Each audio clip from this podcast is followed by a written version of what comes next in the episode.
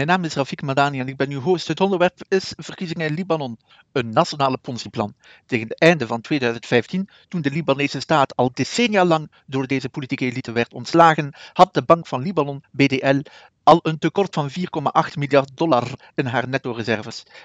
April 2016 werd op dit moment zorgwekkende probleem uh, gewezen door het Internationale Monetaire Fonds IMF in een memo aan de Libanese autoriteiten. Deze nota is echter nooit openbaar gemaakt op verzoek van de Libanese regering, die toen te kampen had met een sterke daling van het publieke vertrouwen.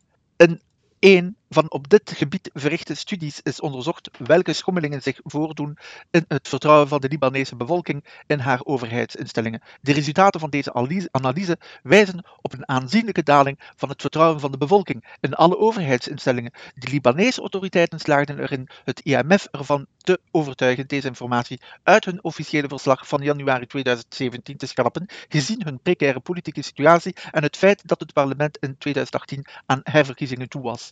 In deze politieke context hebben de wetgevers een nationale Ponzi-regeling die zij reeds hadden opgezet in een stroomversnelling gebracht. Zij stemden voor nieuwe salarisschalen voor de overheid met enorme verhoging van de staatsuitgaven. Zij werden gefinancierd door dit systeem dat bestond uit het aantrekken van bankdeposito's in US dollars bij particuliere Libanese banken die abnormaal hoge rentetarieven boden. Deze deposito's werden vervolgens gebruikt om de overheidsschuld te financieren. Deze coördinatie tussen de banken en de heersende klasse werd mogelijk gemaakt door de sterke banden tussen de banksector en de politieke elite.